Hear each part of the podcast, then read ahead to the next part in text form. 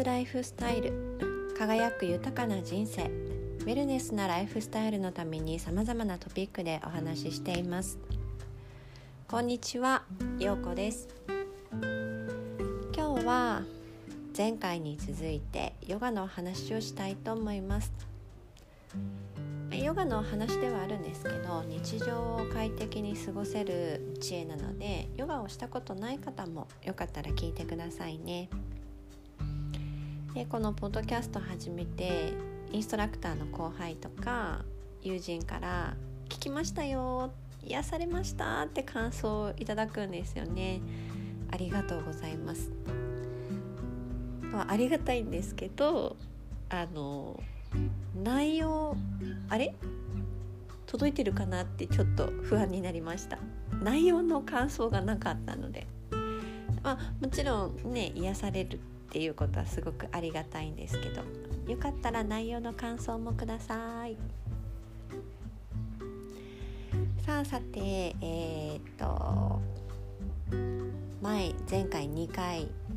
にわたってヨガには8つの段階があって皆さんがよく知るポーズをしているヨガは実は3つ目なんですよってお伝えしましたね。そして2つ目は山といって日々の暮らしの中でしてはいけない5つのことがありますでその1つ目がアヒムサ非暴力で2つ目がサティア嘘をつくこともしねあのまだ聞かれてなかったら是非聞いてみてくださいね。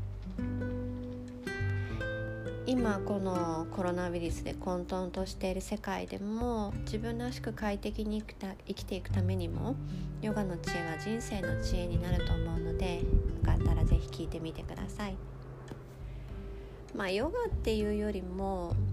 なんかこれまでいろんなことを、まあ、広く浅くですけど学んできて思うことは仏教であろうが神様のことであろうが、他のいろんなあの昔から、えー、こう残っている方のこう書籍とかたどり着くところは同じなんですよね。なんか古来から大切にされあの残されていることって共通していることが本当にたくさんあるなって思います。なので特にこのヨガだからこうっていうわけでもなくてですねなんかこう人として生きていく上でこういうことってやっぱり大切なんだなって最近しみしみ思います。ささて話を元に戻して今日は山の3つ目です。3つ目がアスティア。盗まないということです。でこれは物を盗むことだけではないんですよね。日常のことに置き換えるとなんとなく一日を過ごしたりしていませんか？あとなんとなくヨガをしていませんか？この2つは自分の時間を盗んでいることになります。次に友達と待ち合わせに遅れていませんか？これは友達の時間を盗んでいることになります。そして結構多くの方にいらっしゃるんじゃないかなと思うんですけど私にはできないとかどうせとかでもだってという気持ちは自分の可能性を可能性を盗んでいます。私たちは知らず知らずのうちに他人や地球や未来からいつの間にか盗んでいることがあるんですね。アスティア。盗むってついうっかりしていることが多くないですか、えー、往々にしてあるのが自分の可能性を盗むっていうことかなって思います、まあ、この自粛中に、まあ、お話しするお話しした人何人かいるんですけどね。暇だとかすることないとか、まあ、たまにね聞くんですけどいやいやいやアンテナを張ってこれまでにしてきてないからしないのではなくてしてないからしてみる。そのことで可能性が広がることができるんですよね。本読んだことないから本読まないでゲームするとかじゃなくって全部の全部を例えば本読まないでゲームの時間に当ててしまうと可能性も広がらないですよねもちろん今までもう多分ゲームはしてきたでしょうから。かこういう時だからこそこれまでにしてこなかったことをするというのがやっぱりこれからを変えていけると思うんですよね。いくらでも時間はあるから制限を外すチャンスなんですよ今って。まあもうね明日にもちょっと解除されるところっていうのが出てきそうですけど、まあ、それでもこれまでと同じ世の中にはもう戻らないからですねなんかそういうことを頭に置きながら生活していくと違うんじゃないかなと思います。まあ、何歳になってもあの自分の可能性っていうのは無限に本当は広がっているんですよね。でも私たちってこう生まれて育ってくる中でなんだろうまあこう親からとか家族とか、まあ、こう関わってきた周りにいた大人たちに「大丈夫だよできるよ」ってこう言われるよりもうん何て言うのかな「いや無理だよ」とか「できるわけないでしょ」とか言われたことって友達とかからもねあるんじゃないかなって思うんですよね。まあ、そういうことを言われない環境で育ってきている人は、まあ、大谷選手とか間こう一流のスポーツ選手とかにはやっぱり結構多いみたいですね。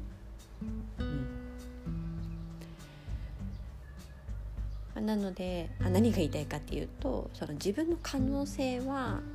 周りがあの潰していくものでももちろんないし自分でこう制限をつけるものでもないです。もしあなたがうん何て言うんですか何かしたいことがあるなら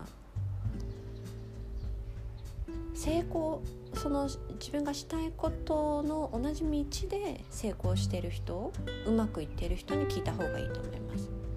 その人は絶対否定しないと思うから